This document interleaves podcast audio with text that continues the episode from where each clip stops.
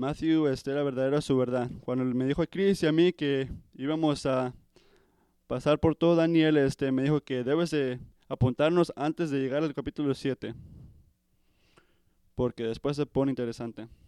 Así que aquí estamos, en el capítulo 4 de Daniel. Esta mañana, esta es la última cuenta o historia sobre el rey Nebuchadnezzar. Hemos llegado a conocer al rey Nebuchadnezzar a través de los tres primeros libros de Daniel. Lo depictan como un, este, un hombre este, violento, autoasaltado, que atacó a Jerusalén también.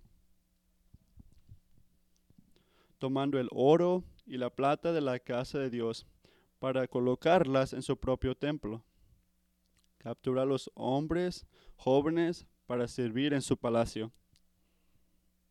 Daniel y sus tres amigos eran parte de sus jóvenes.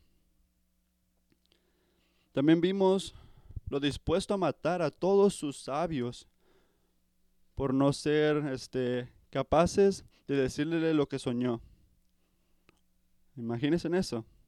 Dime lo que significa mi sueño o te voy a matar. Y vimos que este, la semana pasada que construyó una estatua completamente hecha de oro y requirió que todos se agacharan y adoren la estatua. Este, también vimos que Daniel y sus amigos se negaron a adorar a alguien que no sea Dios. Y también este, como resultado fueron arrojados al horno de fuego. Y también vimos como Dios los protegió y mostrando su gran poder en ese momento, que ni siquiera olían como fuego. Así que hasta ahorita hemos visto al rey Nebuchadnezzar como un hombre este, violento, orgulloso, que tiene amor propio, un dictador que no tuvo reparos en matar a la gente, y quería ser adorado encima de todo. Es bastante sorprendente entonces cuando este, empezamos a leer el capítulo 4 y vemos a Nebuchadnezzar este, cuando empezamos a leer y que vemos que él empieza, este rey, a adorar, y este, recuerden que era violento y, malo, y empezó a adorar al, Señor, glorificando este, al Dios del cielo. Y este, rapiditamente, o este, es algo grande, algo grande que pasa, que ocurre. Y vemos que este, algo está pasando, algo grande está pasando, este, de ser alguien malo y este, ahora siendo este, una persona donde empieza a glorificar a Dios.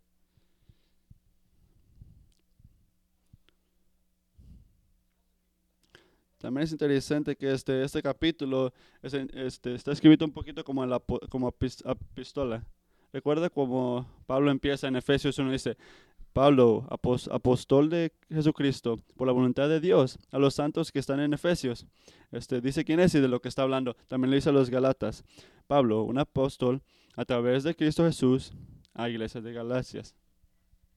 Ve, ¿Ves lo similar que se encuentra en Daniel a partir del versículo 1? El reino de a todos los pueblos y naciones que habitan en este mundo y a toda lengua, paz y prosperidad para todos dice lo que le, quién es y con quién a quién le está hablando. Lo que es interesante es que es el mismo grupo de personas a quienes él ordenó a inclinarse a su estatua y que lo, y que lo adoraran.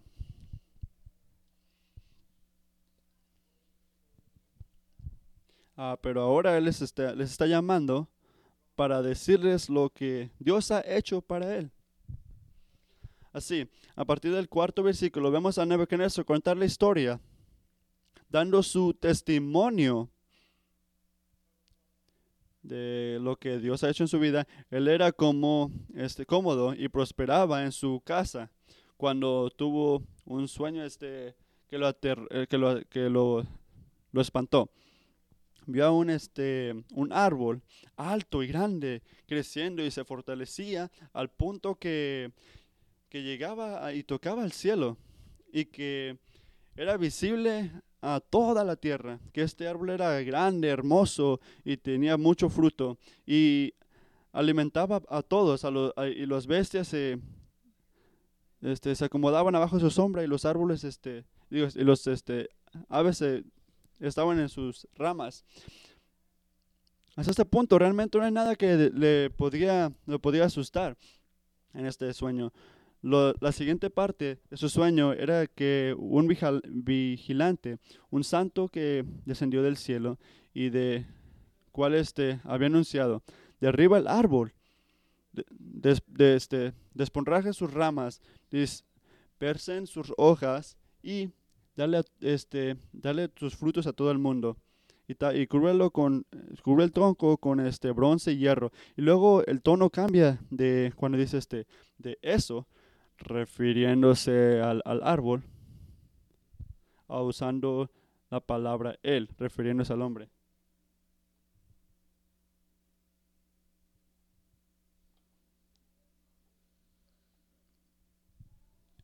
Dejé de escuchar lo que, lo que, ahora sí ya regresó el sonido, perdón. Dejen que su mente se cambie a la, de la mente de un hombre y que le den la, mente de una bestia. Y que dejen que pasen siete años para que pueda ver lo que debe hacer de su vida. Esto espantó a Nebuchadnezzar. Y después de que su propia gente no pudo interpretar el sueño, Daniel fue llamado a interpretar. Ellos este, eran, muy este, muy, muy buena gente por decirle eso, porque antes los quería matar por no entender, pero cuando no, pudieron este, decir lo que significa el, sueño, Daniel este, lo tuvo que hacer y le dijo, este, rey Nebuchadnezzar, este, este árbol que ves, este, eres tú, ese es tu reino, este, este, es tu reino ya creció y es poderoso y es fuerte, es fuerte y ha, ha llegado al cielo, tu, tu, grandeza ha crecido y tu dominión ha llegado al, al final del mundo. Pero esto este, es lo que quiere el Señor King Nebuchadnezzar. Yo este, por lo tanto, yo le este te digo que vas a perder esto. Te vas a separar de tu gente, vas a perder todo y vas a vivir como una bestia teniendo la mente de una bestia. Y vas a comer pasto por siete años. Hasta que entiendas y hasta que aceptes que Dios este es el, el que gobierna este mundo y se lo va a dar al que Él quiera siete, siete, siete tiempos. Si, si, ves este, la parte de abajo, este, oh, siete, siete puntos de, de, de oh, cuando dicen siete, siete, siete, siete, puntos de tiempo, no se refiere, se, se dice, significa este, lo que, el tiempo que requiere hasta que tú entiendas que Dios este, es el que reina, el, el que reina. Siete puntos de tiempo significa el tiempo perfecto, no siete años, perdón. Pero después vemos que Daniel dice algo muy grande y muy, este, muy lindo y le dice al rey Nebuchadnezzar, por lo tanto, yo le ruego a su majestad aceptar el consejo que le voy a dar. Renuncie usted a sus pecados y actúe con justicia. Renuncie a, sus, a su maldad y sea bondadoso con los oprimidos. Tal vez entonces su prosperidad vuelva a ser de la de antes. Reina Nebuchadnezzar, si quieres seguir estando como, cómodo y vivir en paz y prosperidad, desprende tus pecados mediante la práctica de vivir una vida em, evangélica. Entonces este es el punto, que esperamos ah, que el rey Nebuchadnezzar oiga la voz de Dios a través del sueño y por medio de la exhortación de Daniel pueda arrepentirse y comenzar a practicar la justicia. ¿Verdad?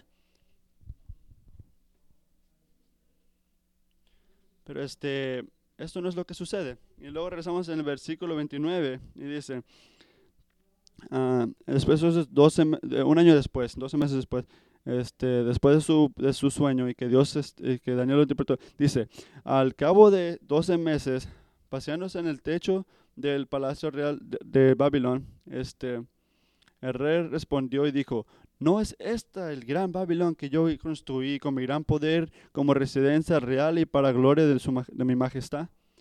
Nebuchadnezzar al este, eh, enseña que después de 12 meses se le olvidó todo lo que pasó, todo lo que, todo lo que le enseñó Dios, Dios y lo, que le dijo Daniel. Y como antes, como dijimos este antes, este, el rey Nebuchadnezzar se da la gloria a él mismo, no se la da a Dios. Glorifica su propio trabajo.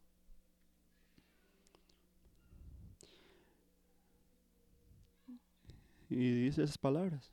Y mientras las decía, las, lo que dijo Dios ocurrió y lo separó de los humanos y vivió como una bestia, teniendo la mente de una bestia, comiendo pasto, su pelo creciendo largo como las plumas de una águila y sus uñas como las, las, las, de, las de un pájaro.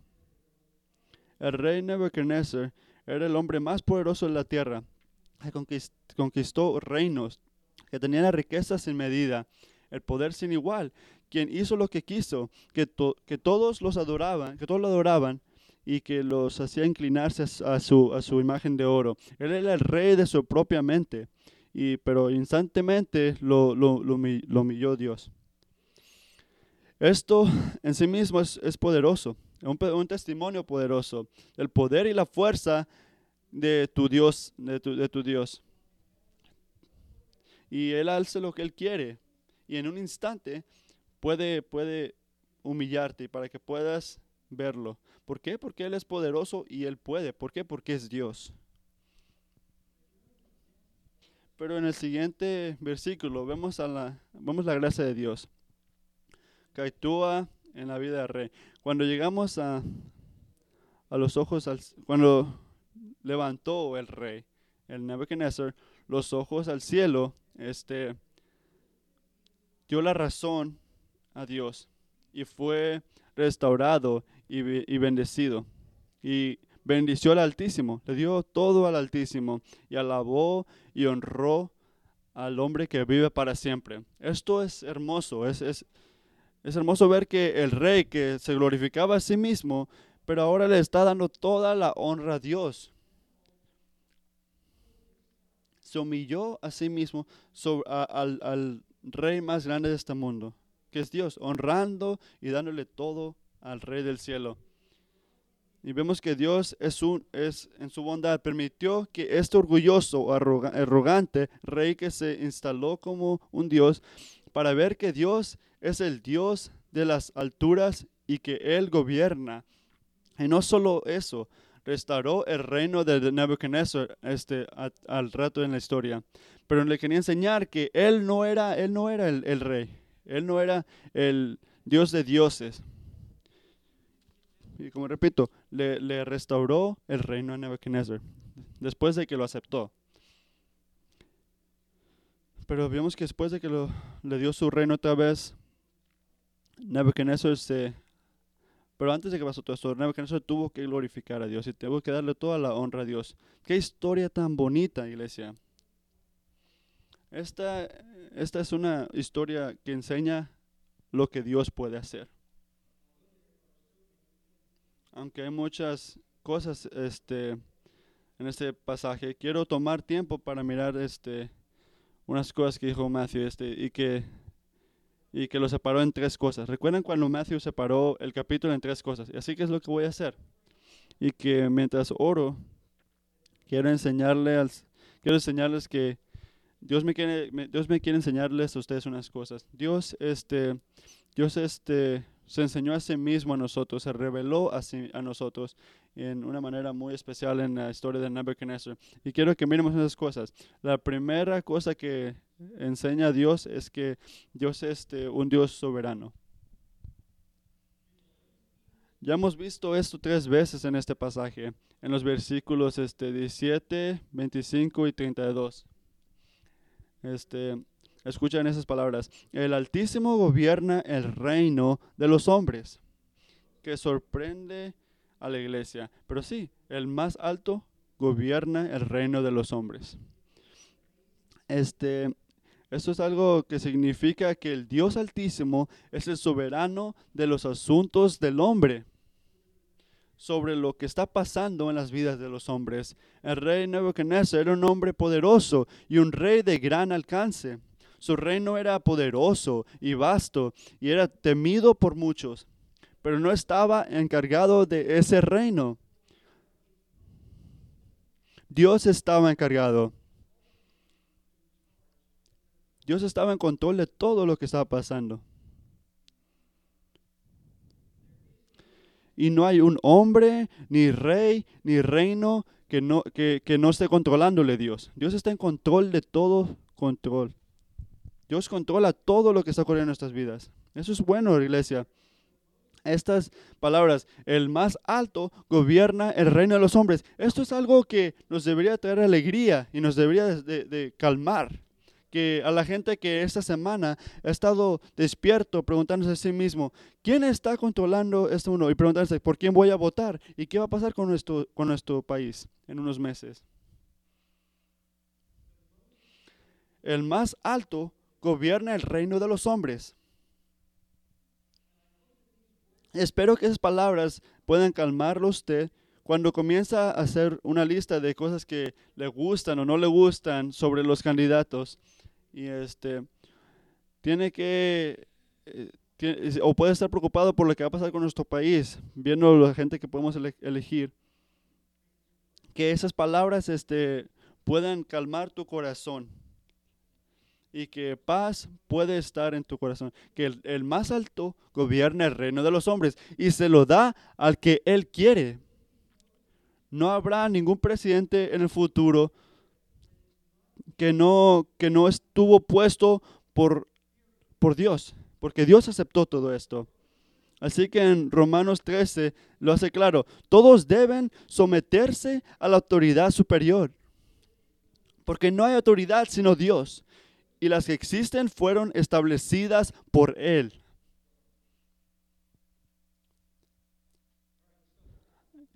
Y ahora sí, este, y adelante son unos cuatro meses y hay un presidente nuevo.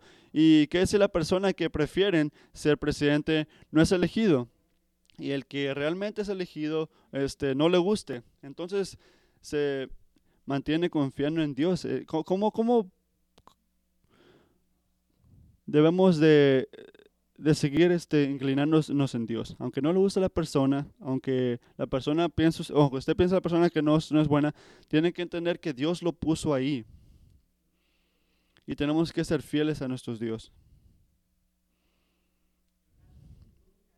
Mientras miramos a Daniel y eh, sus amigos, durante el, libro de Daniel, Daniel, Daniel y sus amigos, mientras estaban en el servicio de un rey malvado, recuerden, eso es lo mismo, lo mismo que está pasando ahorita. Este, Daniel y sus hermanos estaban al servicio de un rey malvado. Ellos no se rebelaron contra él. Durante todo el tiempo que ellos estaban con Nebuchadnezzar, nunca se rebelaron contra él. Pero sí, estaban este, tenían que, estaban con su autoridad, estaban persiguiendo su autoridad, pero permanecieron fieles a Dios. Y Dios los honró por esto. ¿Qué ejemplo? Él los protegió, Él los cuidaba y Él los, y él los guiaba en este tiempo. Así que lo que le quiero decir a ustedes, iglesia, es que recuerden que el más altísimo gobierna el, el, reino de los hombres. Él gobierna esto. Y aunque eh, y ahora que estamos entrando en esa lección, es algo que está por la mente de mucha gente y mucha, mucha gente está preocupado por esto. Pero podemos hallar alegría en saber que Dios está encargado de los hombres. Dios está encargado de Estados Unidos. Dios no solo es soberano sobre reinos y las elecciones, él es soberano sobre todos los aspectos de su propia vida. Significa que gobierna soberanamente sobre su vida y mi vida también. No porque quiere controlarnos, pero porque nos ama. Dios te ama tanto y nos cuida tanto. Cuida a sus hijos. No quiere que nuestras vidas sean vividas por para nosotros, por nuestra propia gloria. No quiere que nos involucremos en placeres de este mundo. Él quiere que lo amemos a Él. Él quiere que lo disfrutemos a Él. Él quiere que, nos, que lo conozcamos a Él. Él quiere que nos inclinemos en Él. Y mientras, y como vemos en la historia de Nebuchadnezzar, Él lo va a hacer eso pasar. Él va a controlar cada parte de nuestra vida, no para controlarlos, controlarnos, pero darle, para, para darnos la oportunidad que le dio Nebuchadnezzar para que lleguemos como el, el rey, que hasta él pudo ver que Dios controla todo y yo no. Y hay una gente que no le gusta o, que se preguntan lo que hace Dios. Así que si Dios hace lo que quiere, entonces yo soy una marioneta. No es la verdad. Que Dios te ayude si así te sientes. que puedas ver que, que, su soberanía es, es algo bonito. La manera de Dios de ayudarle a sus hijos, disfrutar de una relación estrecha y apasionante con Él.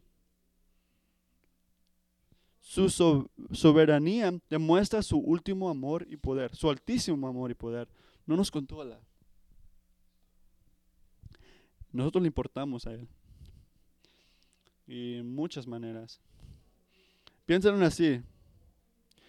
Cuando estás eh, usted camina por la sombra del valle de la muerte, sea enfermedad o, ruina financiera, dolor relacional o cualquier otra forma de sufrimiento. Este, piensen si estás aquí y no crees en, en, la soberanidad de Dios, entonces quiere decir que en donde estás ahorita es tu culpa. Tú te metiste en la situación que estás, ahora que tú mismo tienes que salirte. Así que buena suerte si te sientes así, si te sientes que tú estás ahí porque tú quisiste o porque tú fallaste. Pero debemos de creer que Dios está encargado de todo lo que está ocurriendo. Dios está encargado de todo, cada circunstancia que pasó en tu vida. Él lo hizo porque Él quiere pegarte a ti. Él te trajo aquí por una razón buena y Dios te va a detener aquí. Él te va a dar la paz que necesitas en este momento. Él te va a cuidar aquí. Qué, gracia tan hermosa. No soy yo el que tengo que sacarme de cualquier situación en la que estoy, pero Dios me va a ayudar y Dios me va a sacar de ahí. ¿Por qué? Porque Él está encargado. Y les recuerden que Dios es bueno. Y donde sea que usted usted hoy y cualquier circunstancia difícil en la que está pasando, eh, usted está ahí porque Él es bueno y Él es bueno hacia ti. No es fácil. No era fácil para la reina Nebuchadnezzar tampoco, cuando vivió como una bestia. Pero sí, es para nuestro Dios. ¿Y por qué? ¿Sabe por qué es bueno? Porque hay un propósito sobre todo esto. Hay un propósito que Dios está enseñándonos. Y ese, y ese, ese propósito nos lo va a enseñar Dios. Y Dios se va a enseñar a sí mismo a nosotros. No dejes que las cosas difíciles o los sufrimientos de este mundo que te roben del conocimiento que hay un Dios que está en control de todo, que te ama y que te protege y te quiere cuidar y está guiando tu vida. Y te ama, te ama mucho.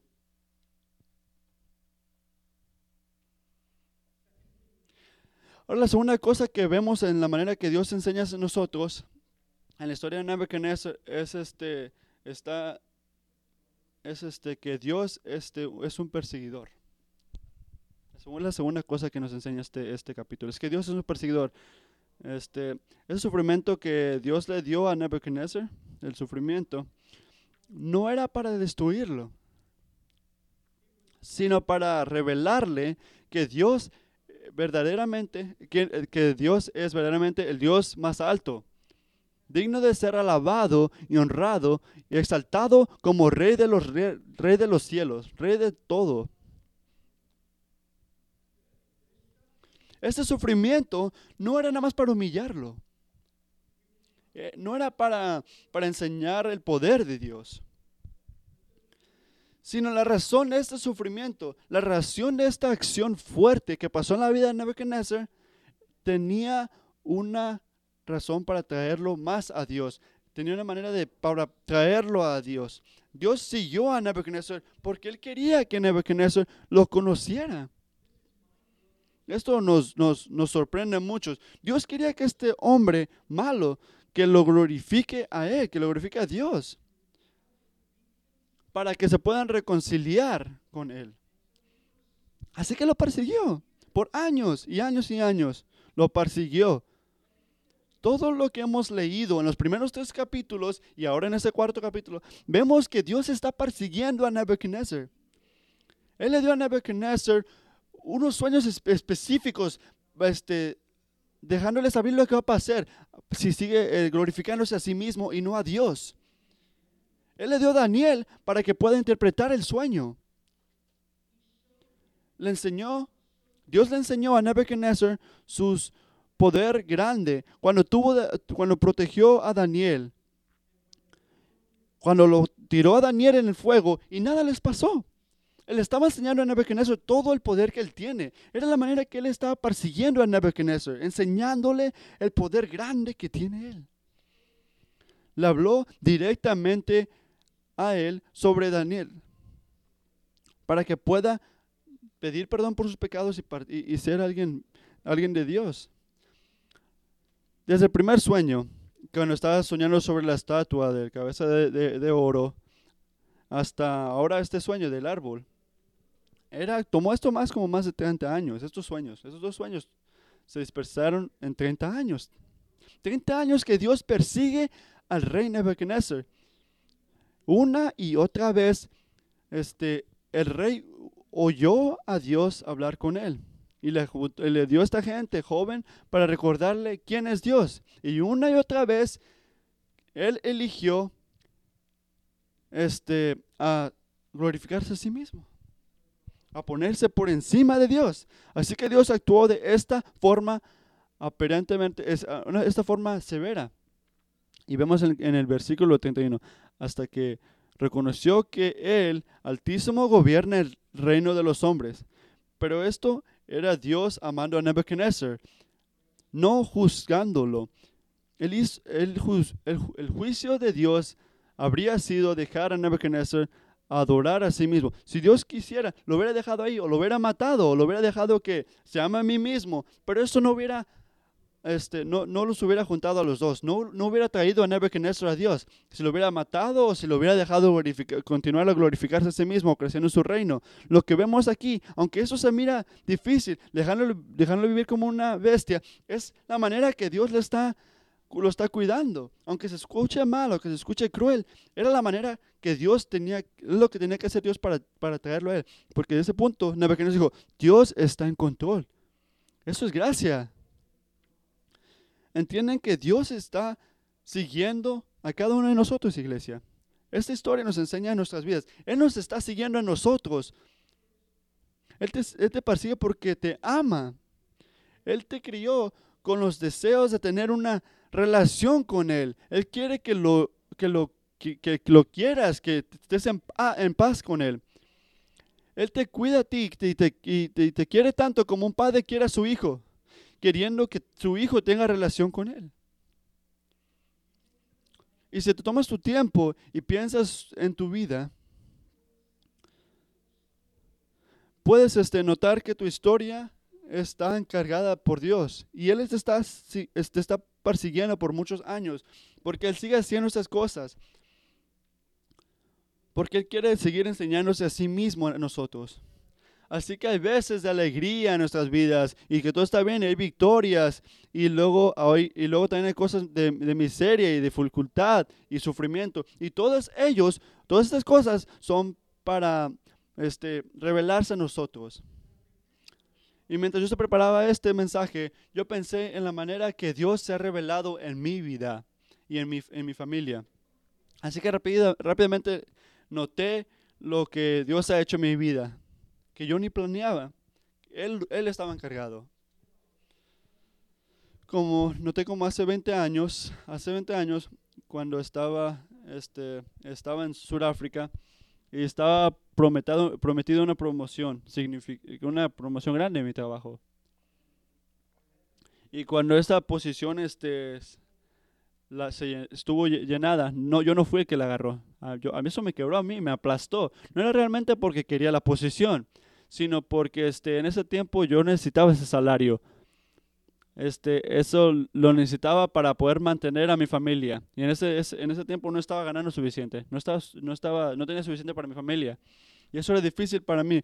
Pero en ese tiempo, este, en, esta, en ese momento, veo que Dios está encargado y de una manera u otra provió para nosotros. Ah, unos años después, estamos en vacaciones con yo y mi familia. Y después de, la tercer día entraron en nuestro, en nuestro lugar y nos robaron muchas cosas. Y tres días después, este, mi, dirigió, eh, mi director este, canceló mi vacación y, me, y quiso que regrese.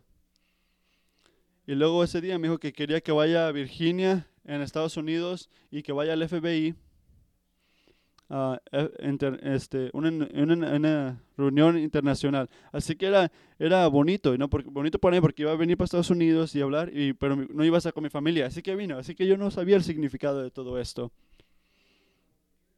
Más tarde, como más o menos hace un año, cuando estaba buscando trabajo en, este, en el internet, andaba buscando trabajo, traba- trabajos forensicos en, Estados Unidos, cuando miré una posición, este, también al final miré un nombre, el nombre para, que teníamos que llamar para agarrar la posición de trabajo. ¿Y quién sería? Que la mujer que conocí en Cuántico, la persona que miré hace un año cuando vine a Virginia. Si hubiera agarrado la promoción, la promoción años antes, este, de repente estuviera buscando el trabajo en Estados Unidos. Si, hubiera, si Dios no me hubiera, este, si Dios no hubiera querido que yo estuviera aquí ahorita, no hubiera conocido a esa mujer. Y 300 millones de personas en Estados Unidos, nada más tenía, sabía dos personas, y ella era una de esas. Así que Dios quiso que este, esto sucediera y, y dejó que esto sucediera. Así que apliqué para la posición, agarré la posición y nos movimos a Estados Unidos. Y ahora, adelántate cinco años más.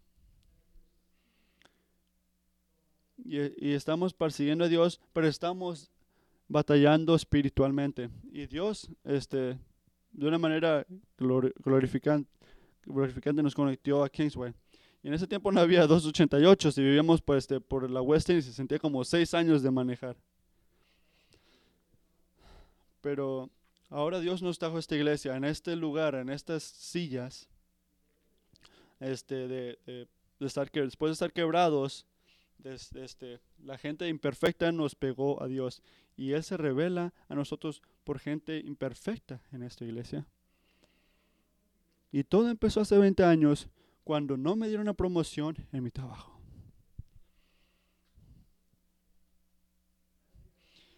Y ese día,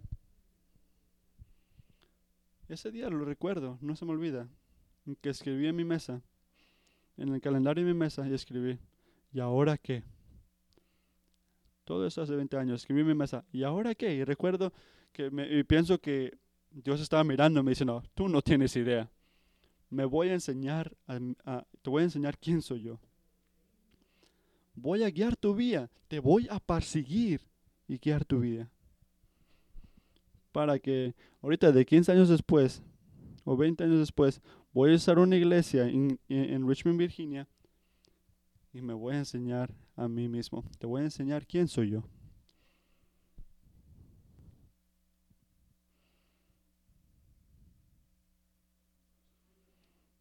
Nuestra historia no termina ahí. Todavía hay este, muchos momentos grandes en nuestras vidas. Y hay muchas cosas difíciles que siguieron pasando.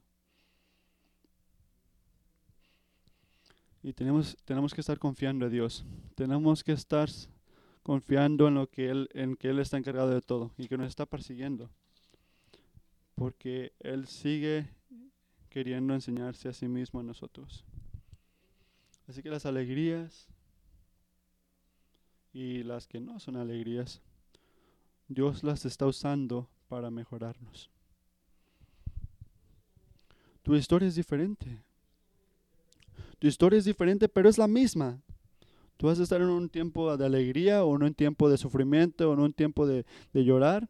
Pero tienes que saber esto, que en todo en estos, en estos, en estos tiempos, Dios está persiguiendo y sus planes para ti son buenos, para ayudarte a ver quién es Él y la gloria de Él y la manera que Él te ama y lo grande que es Él. Para que puedas crecer en tu relación con Él y para que lo puedas glorificar a Él y estar satisfecho en Él. Así que no importa en dónde estás ahorita, tienes que saber que es porque Dios te está persiguiendo. Por eso estás donde estás ahorita, porque Dios te está persiguiendo, está buscando relación contigo, quiere enseñarte quién es Él.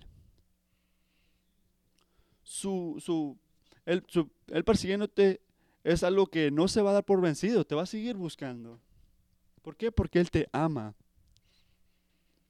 La razón que Él hace esto es porque Él quiere nuestros corazones. En Éxodo 20 leemos que Dios dice, yo soy el, eh, yo soy el Dios y que te, te saqué de la tierra de Egipto, del lugar de este, donde tienes que trabajar y donde tienes que sufrir, no tienes que tener otro Dios enfrente de mí. No te debes, no debes glorificar a nadie más. ¿Por qué? Porque yo soy tu Dios. Y yo soy celoso, yo soy un Dios celoso. ¿Por qué Dios hizo esto a Nebuchadnezzar? ¿Por qué lo persiguió de esta forma? ¿Por qué me persiguió a mí de esta forma? ¿Por qué te persigue a ti de esta forma? Y la respuesta es porque Dios, Dios este quería que Nebuchadnezzar lo acepte y que lo conozca y que lo vea como el Dios más alto. Dios quería la lealtad del rey. Dios quería la devoción del rey. Dios quería que lo glorifique. Dios quería el corazón de Nebuchadnezzar. Y es lo que quiere de cada uno de nosotros. En la última semana, el mensaje de Matthew decía algo que él era, que tenía mucho, mucho sentimiento. Primero hice la pregunta, ¿pensarías que soy arrogante si yo te digo que yo sé cuál es tu, la cosa más difícil en tu vida ahorita? No nada más ahorita, la cosa más difícil este mes y este semana y este año y todo, y todo de aquí en adelante. No sé si recuerdas lo que dijo Matthew, pregunta que hizo la semana pasada. Y luego nos dice, estoy convencido que la cosa más difícil que estamos pasando este, ahorita, la, la cosa más difícil que tenemos todos los días es qué o a quién voy a glorificar. Siempre le estamos dando, este, siempre estamos glorificando y dando la gloria a alguien que no es Dios. Le estamos dando toda la atención en nuestras vidas a alguien que no es Dios. Y nunca paramos de hacer esto. Nebuchadnezzar intentó satisfacer su gloria, este, intentó llenar su vida y llenar todo lo que él siento, glorificándose a sí mismo, agarrando naciones y enseñándole su poder a toda la gente, haciendo estatuas y, enseñándole a la gente que, lo glorifiquen a él, que se, que se humillen a él. Él persiguió su satisfacción por, por su poder, por todo lo que él podía hacer. Y vemos esto como algo extremo. Wow, yo nunca haría algo así. Pero han pensado iglesia que lo que él hace no es más, no, no, no es más difícil o más duro de la manera que nosotros hacemos en la vida. Nosotros hacemos lo mismo. No, no es tan extremo, pero hacemos lo mismo. Ponemos cosas enfrente de Dios y nos glorificamos a nosotros mismos por materiales, por, por alegría, por, por por gratificarnos a nosotros mismos, para calmarnos a nosotros mismos y por pensando que merecemos las cosas que tenemos. Y lo que el rey Nebuchadnezzar hace en su intento para glorificarse a sí mismo y para llenarse a sí mismo es este no, no, no es peor de lo que nosotros hacemos. Lo que hizo Nebuchadnezzar no es peor de lo que nosotros hacemos, porque al centro de todo pecado es que ¿A, quién glorificamos? Al centro de todo pecado, ¿a qué glorificamos y a quién glorificamos? Dios quiere nuestros corazones. Él es supremo y Él, solo Él, merece nuestro amor y, nuestro, ah, nuestra glorificación de Él. No debemos de tener ningún otro Dios enfrente de Él.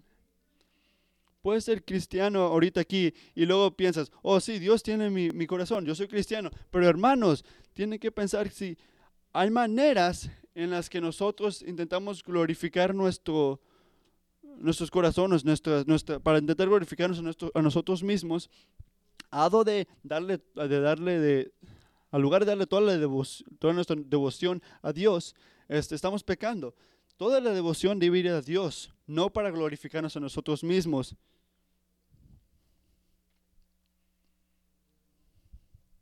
Dios, Dios no tiene nuestro corazón en nuestra devoción. Y recuerden que Él es un Dios celoso. Un Dios celoso que no nos pide por parte de nuestro corazón o parte de nuestro amor o parte de nuestra afección o parte de, glorificarlo a Él. Él lo quiere todo. Y lo merece. Y si no eres cristiano, quiero decirte esta mañana, la mejor noticia que vas a escuchar en toda tu vida. Jesucristo, el Hijo de Dios, vino a este mundo en la forma de hombre. Vino en la forma de, hombre para que tú puedas tener vida eterna.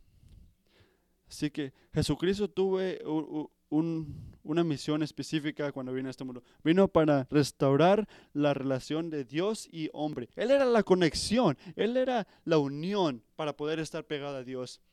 Él era, Él no tuvo pecado, pero el hombre, por naturaleza, somos pecadores. Y, nues- y nuestro, y merecemos morir. Pero no, Jesucristo vino como un hombre y murió en esa cruz, tomando todo nuestro pecado. Y murió, murió nuestra vida para que nosotros no tuviéramos que morir.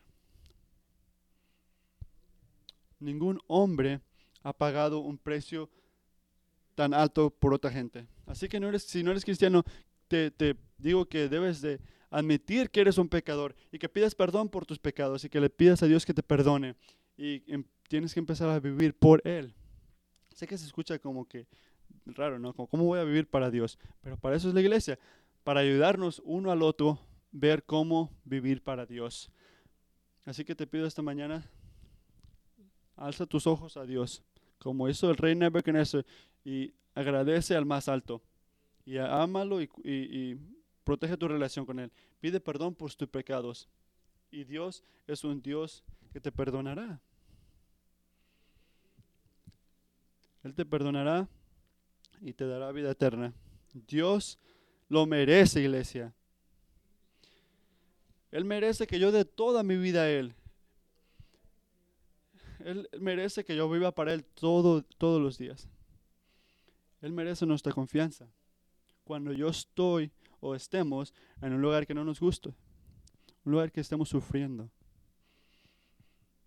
Él merece toda nuestra devoción en sus corazones.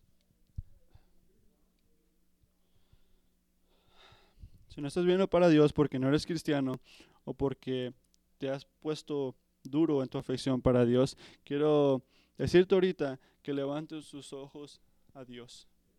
Levanta tus ojos al cielo y glorifica al más alto y honralo y confía que Él te va a cuidar. Confía que Él quiere lo mejor para ti. Y un día mirarás a Jesús cara a cara. ¡Qué alegría!